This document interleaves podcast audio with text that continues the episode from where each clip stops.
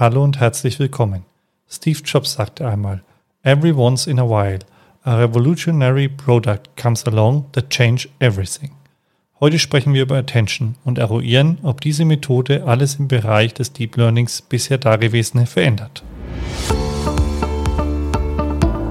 Knowledge Science, der Podcast über künstliche Intelligenz im Allgemeinen und Natural Language Processing im Speziellen. Mittels KI-Wissen entdecken, aufbereiten und nutzbar machen. Das ist die Idee hinter Knowledge Science. Durch Entmystifizierung der künstlichen Intelligenz und vielen praktischen Interviews machen wir dieses Thema wöchentlich greifbar.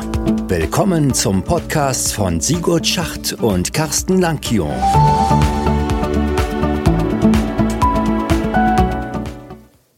Hallo Carsten. Hallo Sigurd. Diese Woche sprechen wir über Attention. Was sind Attention? Aufmerksamkeiten, wie man das auch übersetzen möchte. Wenn man das jetzt betrachtet in der Psychologie, ist die Aufmerksamkeit der kognitive Prozess, sich selektiv auf ein oder wenige Dinge zu konzentrieren und andere zu ignorieren. Ja, das ging jetzt ganz schnell. Also so ist es. Aufmerksamkeit. Ich glaube, das, das Wesentliche, was wir mal rauspicken müssen, ist das, die, das Selektive, das Fokussieren auf Aspekte, die wichtig sind und ich glaube, ohne dass wir vielleicht bewusst greifen können, was ist es denn eigentlich?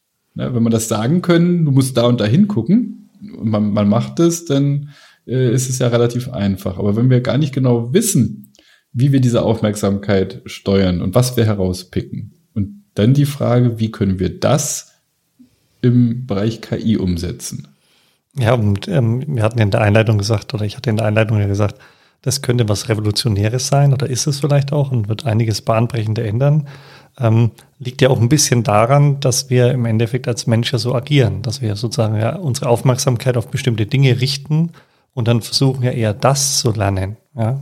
Also das ist ja, das ist ja das ganz Typische, was wir beim im Bereich KI und, und Machine Learning haben, das immer wieder inspiriert von menschlichen oder anderen natürlichen Phänomenen man versucht, Sachen zu, zu bauen oder nachzuahmen. Die können dann darüber hinausgehen, die können davon abweichen, aber die Kernideen kommen davon. Und wenn du sagst, ist dieser Mechanismus, diese Aufmerksamkeit, Attention, könnte die Sache verändern, ich würde sagen, sie hat schon sehr viel verändert. Seitdem das in den letzten, sagen wir mal, fünf bis sechs Jahren stärker in den Fokus gekommen ist, gibt da im Bereich der, der Transformer-Architektur, die wir halt beim, beim nächsten Mal ansprechen wollen, ähm, ist das ja ein Kernbaustein, äh, insbesondere von dem Google Paper von 2017. Seitdem hat es grundlegend die Art und Weise verändert, wie insbesondere natürlich sprachliche Verarbeitung, aber auch andere Bereiche der KI aufgebaut werden.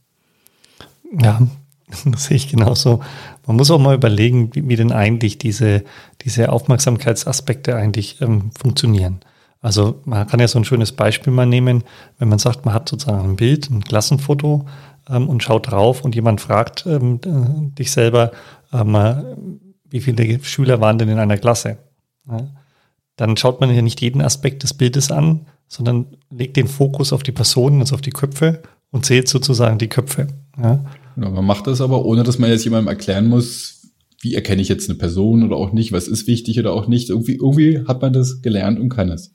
Genau. Oder wenn man die Frage ändern würde, dann wird fragen, wer war denn der Lehrer? Dann achtet man ja auch sozusagen nicht auf alle Merkmale des Bildes, sondern schaut, gibt es eine erwachsene Person, männlich oder ähnliches auf dem Bild, und hat also gelernte Merkmale und fokussiert sich darauf. Und hat damit natürlich ein schnelleres Ergebnis. Kann man ja noch mal ein bisschen weiterdrehen, zum Beispiel auch, wenn wir Bücher uns anschauen ja, und ähm, eine Frage zum Beispiel zu RNNs oder ähnliches haben und haben dann ein dickes Buch mit 800 Seiten, da hätten wir ja auch zwei Wege. Ja, ein Weg wäre, wir lesen das ganze Buch, versuchen uns alles zu merken und wissen hinterher, was RNN sind, was die Vor- und Nachteile sind. Ja, oder man liest es nur quer und versucht sich die, die relevanten Sachen rauszupicken. Die Frage ist, wie erkennt man das, was relevant ist für einen? Ja, da kommen dann die Verfahren ins Spiel. Ja? Attention-based, ja. Also wichtig ist, und, und das, äh, es gibt im anderen Paper, wo, wo diese ähm, Mechanismen so in gewisser Weise so als so eine Art wahlfreier Zugriff auf die Inhalte beschrieben werden. Also dass wir nicht, vielleicht greifen wir das auch nochmal auf vom letzten Mal, wo wir Sequenzen haben. Na, Bilder sind, weichen ein bisschen davon ab, aber gehen wir mal wieder auf unsere Texte. Wir haben Sätze und hatten die ja mit RNNs und LSTMs irgendwo so nach und nach Wort für Wort innerhalb eines Satzes verarbeitet. Und hat ja den riesen Nachteil, dass wir irgendwie schon an diese Reihenfolge bei der Verarbeitung trotzdem gebunden sind aber wir können irgendwo schon aus der Vergangenheit äh, uns, uns Sachen merken. Auch mit LSTMs, selektive, aber es ist schon sehr, sehr stark an diese, dieses schrittweise Verarbeiten gebunden und was Sachen, die weiter weg sind, ähm, ja, sind vielleicht schwerer, sich daran zu erinnern und, und wir wissen aber gar nicht genau, was davon und das können wir jetzt mit diesen Attention-Mechanismen aufbrechen. Ja. Aber wie genau funktionieren sie? Also erfunden wurden sie in einem Paper von Padanau et al. aus 2016. Ähm, das hieß Neural Machine Translation by Jointly Learning to Align and Translate. Und da sind ja erstmal diese Attention-Mechanismen berücksichtigt worden. Genau, ist, glaube ich, ein ganz, ganz wichtiger Punkt, dass die, die Grundidee kam aus dem Bereich der, der Sprachübersetzung, ja, von einer Sprache in die andere, weil man da gemerkt hat, dass dieses Verarbeiten einzelner Wörter nacheinander, das, das reicht oft nicht, um den Gesamtkontext zu erfassen und gut zu übersetzen. Man braucht mehr als, als diesen Zugriff auf die einzelnen Wörter nacheinander. Vielleicht auch nicht nur aus der, aus der Rückwirkung, sondern auch zu gucken, was, was kommt denn eigentlich noch später im Satz, dass es auch für die Übersetzung wichtig ist. Ja, es ist ja ein bisschen eingeschränkter. Ich weiß nicht, wie, ich, ich erlebe das persönlich auch oft, ne, dass man, äh, man könnte jetzt argumentieren, ja, wenn ich spreche und, und lese, das mache ich doch Wort für Wort. Ich weiß doch gar nicht, was später mal kommt. Bei mir geht es selbst ganz oft so, wenn, wenn ich einen Satz höre, dass ich schon dabei bin, nachzufragen, weil ich es nicht verstanden habe. Aber mit den Informationen, die danach nachkommen und vielleicht, ne, wenn das Gehirn die langsam verarbeitet hat, hat man auch das davor besser verstanden. Also Informationen sowohl von den Satzteilen vorher, hinterher sind extrem wichtig fürs Gesamtverständnis. Ja, wir hatten ja eigentlich unsere LSTM-Netze, wo wir gesagt haben, wir können uns ja ziemlich lange auch einen Kontext merken. Ja. Aber der Nachteil an den LSTMs war ja oder ist, dass wir im Endeffekt keine Gewichtung auf den jeweiligen Bereich, was wir uns merken, legen, sondern dass das ja praktisch nur über dieses Vergessen-Gate oder Forward-Gate halt kommt. Und mit den Attentions geht es jetzt eigentlich mehr darum, auch sozusagen Gewichtung für die einzelnen Wörter festzulegen, ja, zu berechnen eigentlich. Also, wenn man, wenn man ja mal die ein bisschen abspeckt das Ganze und sagen, Mensch, ja, es kommt zwar ursprünglich aus dem Übersetzungsbereich, wenn wir das aber mal einen Moment ignorieren, dann stellt sich heraus, dass eigentlich im Kern diese Attention-Mechanismen dazu in der Lage sind, äh, ja, man sagt so, kontextualisierte Repräsentationen zu, zu, äh, zu berechnen. Also wir hatten dieses, dieses Prinzip der Embeddings, dass wir gesagt haben, Mensch, ein One-Hot-Encoding, jedes Wort einzeln irgendwie äh, repräsentiert mit einer Eins, wenn es vorkommt, und sonst Null das ähm, berücksichtigt ja äh, die anderen Wörter irgendwie nicht so richtig. Da hatten wir die, die Embeddings gelernt, die so ein bisschen die Konzepte dahinter versuchen zu greifen, aber die berücksichtigen ja trotzdem nicht die, die anderen Wörter, die in einem Satz stehen. Und mit Hilfe dieser, dieser Attention-Mechanismen in, in, diesem Kontext können wir kontextabhängig ähm, gute Repräsentationen lernen.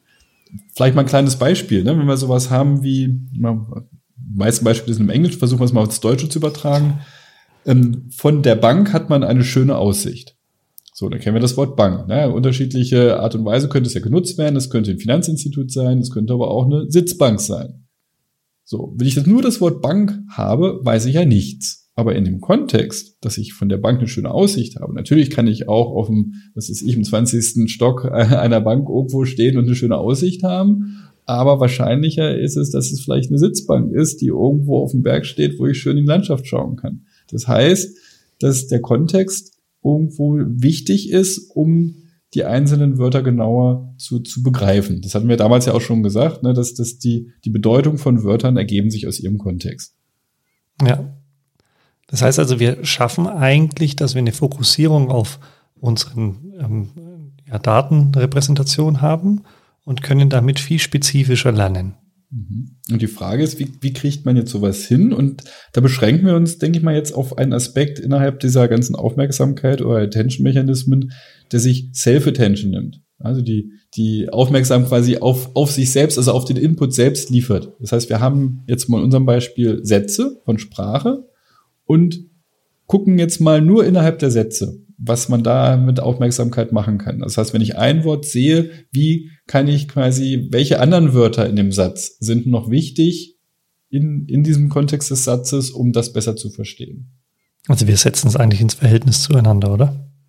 In gewisser Weise ja, aber jetzt nicht planlos, sondern irgendwie mit System. Und Grundidee, die meisten das in dem Umfeld machen, ist, dass ich wirklich jedes Wort mal ähm, ja, die, die Ähnlichkeit zu den anderen Wörtern berechne. Das macht man im, im Sprachumfeld ganz, ganz oft mit einem, einem Skalarprodukt, dass ich die beiden weg, die, die, äh, die ganz einfachen Embeddings, also die, die Wörterdarstellungen miteinander multipliziere. Und dann hatten wir ja gesagt, ne, dass, dass in, in, in einem Embedding haben wir verschiedene Konzepte, die vielleicht für ein, ein Wort dastehen. Ne, wir hatten manchmal diese schönen Beispiele mit mit King und Queen, äh, ja. King minus Man plus Women ist Queen, so ungefähr. Das heißt, man geht davon aus, dass in so einem Embedding ja verschiedene Konzepte irgendwo dargestellt werden für die einzelnen Wörter. Und wenn ich jetzt zwei Wörter habe, die ähnlich sind und die miteinander multipliziere, bleibt quasi mehr stehen, als wenn ich zwei Wörter, Wörter miteinander multipliziere, also die, die Embeddings, die nichts miteinander zu tun haben. Insofern kann ich mit so einem einfachen Skalarprodukt messen, wie, wie ähnlich sich zwei Wörter zueinander sind. Ja, vielleicht nochmal für diejenigen, die die Embeddings-Sendung noch nicht gehört haben. Embeddings sind ja unsere Repräsentationen der Wörter in Zahlen, Vektoren. Und wir machen das so, dass wir versuchen, einen sogenannten Embedding-Raum, Frame aufzubauen, dass praktisch diese Wörter, die ähnlich zueinander sind, auch in dem Raum beieinander stehen. Und dann haben wir ja eine Vektorrepräsentation und wenn wir die dann multiplizieren, so wie du es gesagt hast, dann kommt natürlich, wenn die beiden sehr ähnlich sind, ein größerer Vektor raus und wenn die sehr stark voneinander differieren, könnte sich die Größe verändern. Und das Interessante ist jetzt, wenn ich jetzt so zwei Wörter, die natürlich nicht gleich sind, die das gleiche bedeuten sollen, aber miteinander multipliziere, dann bleiben ja die Elemente übrig, die, äh, die wir was miteinander zu tun haben. Nehmen wir mal das Beispiel mit der Bank. Ne? Da ja. werden, da können jetzt Aspekte wie, ich kann drauf sitzen, ich kann mich ausruhen, ich habe vielleicht eine schöne Aussicht. Oft werden ja Bänke da aufgestellt, wo man irgendwie nett auf was sehen kann, nicht immer. Aber solche Konzepte werden in, in diesem Embedding, in dieser Darstellung irgendwo vielleicht mit berücksichtigt, gleichzeitig aber auch, weil eine Bank ja auch ein Finanzinstitut sein kann, wird irgendwas mit, mit Geld, mit, was ist ich, Aktien, Wertpapiergeschäft, irgendwelche solche Sachen auch als Konzepte drin sein. Wenn jetzt in diesem Satz aber auch das Wort Aussicht steht, ja, das ja auch bestimmte Aspekte irgendwo hat, die äh, in der Repräsentation wieder enthalten sind. Und wenn ich diese Wörter miteinander multipliziere, würden ja Aspekte, die mit dem mit Bank als Finanzinstitut hat, rausfallen und es bleiben die Elemente übrig, die tatsächlich mit der Bank als Sitzbank und Aussicht irgendwo zu tun haben. Und somit habe ich jetzt so einen Teil, also, also als Ergebnis dieses, dieses Produktes, den Teil von meinem Wort übrig äh, geblieben, der, der sich stärker mit meinem, ja, im Kontext tatsächlich an, an Bedeutung hat. Eigentlich ein einfacher Mechanismus, wenn man das so hört, gell? Ja. Und das Interessante jetzt hierbei, das ist jetzt erstmal unabhängig davon, wo es im, im, im Satz steht. Ja? Weil die Idee ist jetzt, dass ich jedes Wort mit jedem anderen multipliziere. Ja. Und dann kriege ich erstmal eine, eine Ähnlichkeit von jedem Wort zu jedem anderen Wort im Satz heraus. Das heißt, wir haben aber aus, als Ausgang nicht nur die Repräsentation des Wortes als Vektor oder auch des, des Satzes, sondern wir haben zusätzlich auch noch die Gewichtung, also der Bedeutung, die relative Bedeutung. Aber das, das, das äh, Schwierige ist jetzt noch, man macht das jetzt nicht nur für ein Wort, sondern muss es für alle Wörter machen. Also jedes Wort einmal mit jedem anderen. Und man möchte am Ende ja wieder eine Repräsentation haben. Und die ist in, in diesem Fall genauso groß, also dieselbe Dimensionalität wie die ähm, Ausgangs- Darstellung. Das ist also keine Reduktion der Dimensionalität, sondern einfach nur eine, eine andere äh, Gewichtung. Und das der erste Punkt ist, ich berechne quasi die, die Ähnlichkeit jedes Wortes zu jedem anderen. Und für jede diese Darstellung fange ich jetzt noch an, damit das jetzt nicht beliebig groß wird, muss das Ganze ein bisschen normieren. Und ähm, da ist die Überlegung, ja, man, man normiert diese ähm, Gewichte, so dass sie immer eins ergeben. Für jedes, für jedes einzelne Wort. Und dann habe ich jetzt neue Gewichtungen. Welches, welches Wort ist denn im Satz für ein konkretes Wort wichtig? Und mit diesen Gewichtungen und den Ausgangsvektoren berechne ich jetzt die neue, die, die, die neue Darstellung eines jeden Wortes. Das heißt, letztendlich fließt ein Wort dreimal in die Berechnung ein. Einmal als das Wort, wie es im Satz vorkommt, einmal als Gegenstück als, na, wie ähnlich sind die anderen Wörter dazu und dann wieder für die Berechnung des, der neuen Repräsentation. Die dann die Gewichtung und damit die Aufmerksamkeit beinhaltet. Ja. Und das Interessante ist, wie wir es jetzt gerade be be besprochen haben, da sind erstmal, da ist noch überhaupt kein Lernprozess dabei. Das ist jetzt äh, erstmal einfach eine, eine ganz einfache Berechnung mit linearer Algebra. Matrizenmultiplikation, normieren und wieder multiplizieren.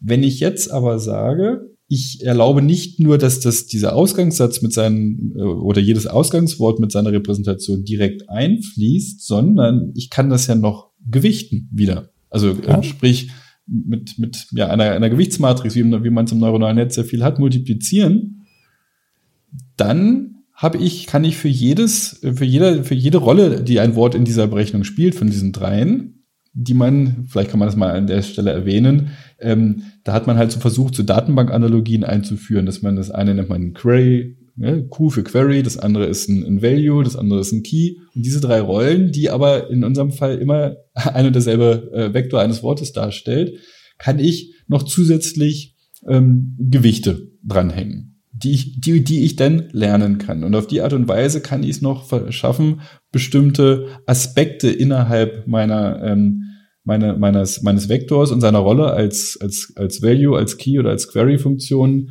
noch besonders hervorzuheben. Und dann habe ich tatsächlich wieder ein, ein ähm, neuronales Netz mit verschiedenen Ebenen, die ich lernen und trainieren kann. Das heißt eigentlich, wir bauen in unser normales neuronales Netz oder in unser RNN oder was wir auch immer verwenden, so eine Attention-Schicht ein oder Attention-Zelle. So eine Attention-Block oder Schicht ist, ist eigentlich, ist auch wieder wie so ein, wie wir beim LSTM ja auch schon gesehen hatten, ist eigentlich auch wieder so ein eigenes kleines Netzwerk, ne, verschiedenen Schichten, ähm, wo bestimmte Sachen berechnet werden. Also Gewichtung mit ähm, der, der, der Eingabewerte, das ist ja ein klassischer Fall, was bei jedem neuronalen Netz so funktionieren könnte. Äh, dann eine, eine Matrix-Multiplikation, ne, Normieren, Softmax zum Beispiel und am Ende wieder ein, ein Multiplizieren dieser Gewichte mit meinen Ausgangsgrößen. Mehrere Schichten. Die Gewichte kann ich lernen und dann habe ich da eine sehr, sehr flexible Geschichte, die mir meine, meinen kontextunabhängigen Eingangsvektor in einen kontextualisierten äh, Repräsentation mein, meines, meiner Wörter überführt. Das war jetzt alles sehr mathematisch. Kontextualisiert ja? heißt den Kontext berücksichtigen. Und ich hoffe, dass uns die Hörer noch folgen können. Aber vielleicht ziehen wir das nochmal in den Bogen, wofür wir das anwenden können oder was wir denn damit grundsätzlich äh, machen können. Also wir haben jetzt schon gesagt, Sprache identifizieren, also Kontext und Fokus in der Sprache zu haben.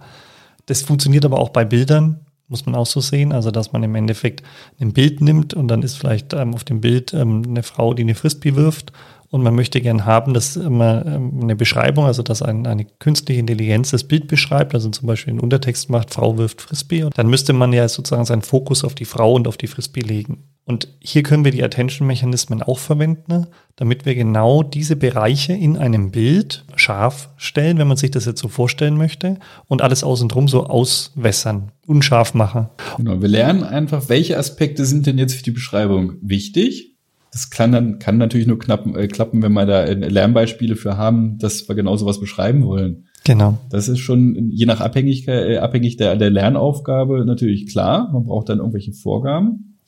Ähm, sonst, sonst wüsste das System ja auch nicht genau wie der Mensch. Man hat ja eine Zielsetzung. Man braucht irgendein Ziel, das dann, entspricht dann quasi der Aufgabe. Wenn, wenn ich ein Buch mir in die Hand nehme und möchte irgendeinen bestimmten Aspekt verstehen, dann kann ich gezielt danach mir die Seiten raussuchen und lesen. Wenn ich das Ziel nicht habe, kann ich höchstens das ganze Buch lesen und hinterher mich freuen, dass ich vielleicht alles mir gemerkt habe. Aber genau. das ist so umgerichtet. Und das Schöne ist an diesen ähm, konkreten Lernaufgaben, gerade bei den überwachten Lernaufgaben, dass ich ja dieses Ziel so genau vorgebe, an dem ich mich orientieren kann. Ja. Genau, und da kann ich diese, diese Aufmerksamkeitsmechanismen sehr gezielt einsetzen, um den den Teil meiner, meiner Eingabewerte ähm, rauszupicken, die besonders wichtig sind und aber auch äh, sie in ihrem Kontext zu berücksichtigen. Also dass nicht mehr isoliert ein, ein Eingabewert für sich steht, sondern dass ich die Bedeutung eines Eingabewertes in Abhängigkeit der anderen Werte noch lerne einzuschätzen. Das ist ja gerade noch das, das Wichtige. Weil ansonsten wäre es eine relativ einfache Merkmalsauswahl, die man ja in vielen anderen Bereichen auch schon hat. Man muss aber auch sehen, dass im Endeffekt diese, deswegen so bahnbrechend ist auch die Einleitung, ob sich dadurch alles verändert. Man muss sehen, dass also Modelle, die auf diese Attention-Mechanismen zurückgreifen, wahnsinnig gute Ergebnisse liefern und dann ganz schön den Schub nochmal reingebracht haben in der Anwendung, in der Sprachverarbeitung, in der Übersetzung, ähm, aber auch in zum Beispiel Zusammenfassung von Texten. Klingt so ein bisschen wie die eierlegende Wollmilchsau. Das Interessante ist, die, die Performance ist irgendwo besser, aber interessant ist auch, dass sie in vielen Fällen sogar leichter und schneller zu trainieren sind. Also heißt nicht, dass es super schnell geht. Es ist schon noch sehr, sehr aufwendig. Man braucht schon viel Rechenleistung. Aber im Vergleich zu anderen ja, Sequenzmodellierungstechniken, ähm, so wie RNNs und, und LSTMs, ähm, ist es durchaus, ähm, hat es durchaus schon Vorteile aufgrund der ähm, Möglichkeit, Sachen besser zu parallelisieren. Ja. Insbesondere aufgrund dieser Tatsache. Denn wir hatten gesehen, beim LSTM hatten wir so als Schwäche äh, gekennzeichnet, dass man die Eingabe ja nach und nach dahin durchschiebt, während man, ähm, das ist jetzt wieder Notwendigkeit, ähm, bei den ähm, Attentions. Ja, Attention-Mechanismen, dass ich ja alle, alle Positionen im Satz ja gleichermaßen im Zugriff haben muss. Ja, ich, ist nicht so, dass ich jetzt irgendwie warte, bis irgendwie 20 Wörter oder ein ganzer Satz irgendwie hindurchgeschoben worden und dann weiß ich irgendwie, wie, wie wichtig oder nicht wichtig ein, ein Teil am Anfang war oder wie, wie stark ich das vergessen muss, sondern ich habe alle, alle Aspekte dieses Satzes sofort wahlfrei sozusagen, ne, Random Access im, im, im Zugriff. Und dazu brauche ich die natürlich auch alle gleichzeitig. Damit lösen wir uns wieder von dieser Zeitüberlegung mit dem T1, T2 in der Sequenz. Genau. Ein bisschen. deshalb äh, besser zu parallelisieren. Was wir allerdings beim nächsten Mal äh, ansprechen müssten, sind dann solche Aspekte wie, wie gehe ich denn jetzt aber mit der unterschiedlichen Länge von Eingangssätzen um? Wenn ich jetzt irgendwie alles auf einmal berücksichtigen will, brauche ich da nicht wieder eine feste Länge? Ja, aber bevor wir dahin kommen und den Ausblick machen, würde ich gerne einen Aspekt noch aufgreifen, das ich nämlich ähm, eigentlich super spannend finde. Ähm, wir haben ja immer die Diskussion, dass die neuronalen Netze eigentlich ähm, eine Blackbox sind, dass man sie eigentlich nicht wirklich erklären kann, was da passiert, weil man diese Hidden Layers nicht ähm, erkennen kann, sondern man muss eigentlich erwarten oder das entweder testen oder einfach sagen, okay, das ist so, das Netz kann das halt dann einfach. Ja? Und ähm, da gibt es ja die Bewegung der sogenannten Explainable AI, dass man also sagt, von wegen, dass man ähm, neuronale Netze ja irgendwie besser verstehen möchte und dann versucht man Mechanismen, auch wieder Algorithmen zu ähm, entwickeln oder anzuwenden, um zu erklären, was das Netz eigentlich tut. Und es gibt ja Anwendungsfälle, da ist es absolut notwendig. Also wenn ich an so Dinge denke, ähm, dass mein Bankbereich vielleicht einen Kredit zugesagt bekommt oder abgelehnt bekommt, dann möchte man ja vielleicht auch wissen, warum. Und nicht einfach nur, die KI hat entschieden, ich kriege keinen Kredit oder ich kriege einen. Und in dem Kontext gab es ein sehr spannendes Paper von Marco Tullio Riberio, auch aus 2016, also als gerade diese Attention-Based Mechanismen so richtig am, am Brodeln waren durch die spannenden Veröffentlichungen. Das hieß Why Should I Trust You? Explaining the Prediction of Any Classifier. Und die Idee in dem Paper war, dass man sagt, man nimmt die Attention-Mechanismen, um das auch für Explainability, also für die Erklärbarkeit von Modellen zu verwenden. Und wenn man sich das so bildlich vorstellt, dann kann man ja sagen, wir haben zum Beispiel ein Bild, ähm, da wird unter, oder da gibt es einen, einen Classifier, der unterscheiden soll zwischen einem Wolf und einem Hund. Und dann kommt sozusagen ein Bild, ähm, wo der, der ein Wolf auf Schnee ist und äh, man, der Classifier sagt, das ist ein Hund. Und dann möchte man herausfinden, warum ist das? Und wenn das ein Attention-Based Netz war, ja, dann kann man sehen, auf was hat er denn seinen Fokus gerichtet und kann dann vielleicht erkennen, dass man sagt, okay, immer dann, wenn Schnee auf dem Bild ist, hat er den Fokus auf den Hund und den Schnee gelegt und meint halt, dass immer, wenn Schnee drauf ist, es ein Hund ist. Und damit kann ich auch komplexe Modelle erklärbar machen, warum er zu einer Entscheidung kam oder nicht. Also wir können diese Mechanismen auch verwenden, um ein bisschen mehr Transparenz in diese Netze hineinzubekommen. Genau, also kann, man kann sehr schön visualisieren, welche Teile der Eingabe besonders relevant waren, ja, wo der Fokus drauf lag. Und ähm, wenn es natürlich jetzt Bilder sind, kann man die entsprechend kennzeichnen. Aber selbst wenn es Sätze oder Wörter sind, kann man halt sagen, welche Aspekte, welche Wörter jetzt vielleicht besonders wichtig waren, um, um diese ähm, Aussage abzuleiten. Und dann kommen wir letztendlich als, als Ausblicküberleitung vielleicht für, die, das nächste Thema, wie, wie, wie fließen jetzt diese Attention-Mechanismen in der sehr bekannten Transformer-Architektur ein? Ja, da werden wir also solche Sachen die diskutieren müssen, wie reicht eine Form der Aufmerksamkeit oder gibt es nicht eigentlich mehrere Aspekte, so ein Multi-Head-Attention, also dass, dass mehrere Aufmerksamkeitsstufen gleichzeitig irgendwo da sind. Könnte man sich so vorstellen, wenn ich einen, einen Satz habe, dass ich automatisch erkenne, vielleicht, ähm, was ist denn das Subjekt mal oder was ist das äh, Prädikat, was sind Objekte, ohne dass ich das explizit modellieren muss, dass so ein, ähm, so ein Netz es aber automatisch lernt, dass es wichtig ist, vielleicht für Übersetzungen sowas zu erkennen. Und das kann man sich dann, um das aufzugreifen, was du gesagt hast, hinterher auch sehr schön anschauen und, und sehen, welche, welche Wörter, welche Satzteile sind denn jetzt vielleicht besonders bei bestimmten Aufmerksamkeitsstufen irgendwo zum Einsatz gekommen. Und das kann man dann ganz, ganz gut verstehen. Wenn es nicht zu groß ist, das, äh, das was ich da visualisiere. Und das andere, was wir aber auch denn aufgreifen müssen, ist, das haben wir ja sehr stark Kontext nur in Abhängigkeit von Ähnlichkeit von, von Wörtern zueinander berücksichtigt. Man, man kann aber auch diese, diese, diesen Kontext äh, oder die, die Art und Weise, wie ich meinen meinen Fokus setze, ja ganz anders setzen. Ich, ich kann ihn wieder in Abhängigkeit der, der Position in einem Satz bestimmen. Ja, man kennt sowas ähm, in ganz einfacher Form, schon viel, viel älter aus, aus bei der Zeitreihenbetrachtung. Wenn ich so ein Moving Window habe, das ist eigentlich ein Attention-Mechanismus, der die Fokus immer auf die letzten Punkte oder die Punkte in meiner Umgebung, in meiner Zeitreihe setzt. Das ist eigentlich eine einfache Form von, von Aufmerksamkeitssteuerung. Ja, nämlich nur die Punkte angeschaut, die in meiner Umgebung sind.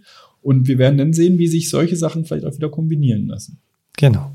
Also es wird auch wirklich spannend, weil wir dann in der nächsten Folge mit unserer kleinen Miniserie dann langsam am Ende sind, weil wir dann die Transformers uns noch anschauen. Ähm, und da greifen wir eigentlich die einzelnen Aspekte der vorherigen Serien auf. Also wenn Sie Lust haben, hören Sie sich die vorgehenden auch nochmal an. Aber wir freuen uns natürlich, wenn Sie dann das nächste Mal auch wieder dabei sind, wenn wir über Transformers reden ähm, und damit die Miniserie abschließen. Vielen Dank fürs Zuhören. Danke, tschüss. Das war eine weitere Folge des Knowledge Science Podcasts. Vergessen Sie nicht, nächste Woche wieder dabei zu sein. Vielen Dank fürs Zuhören.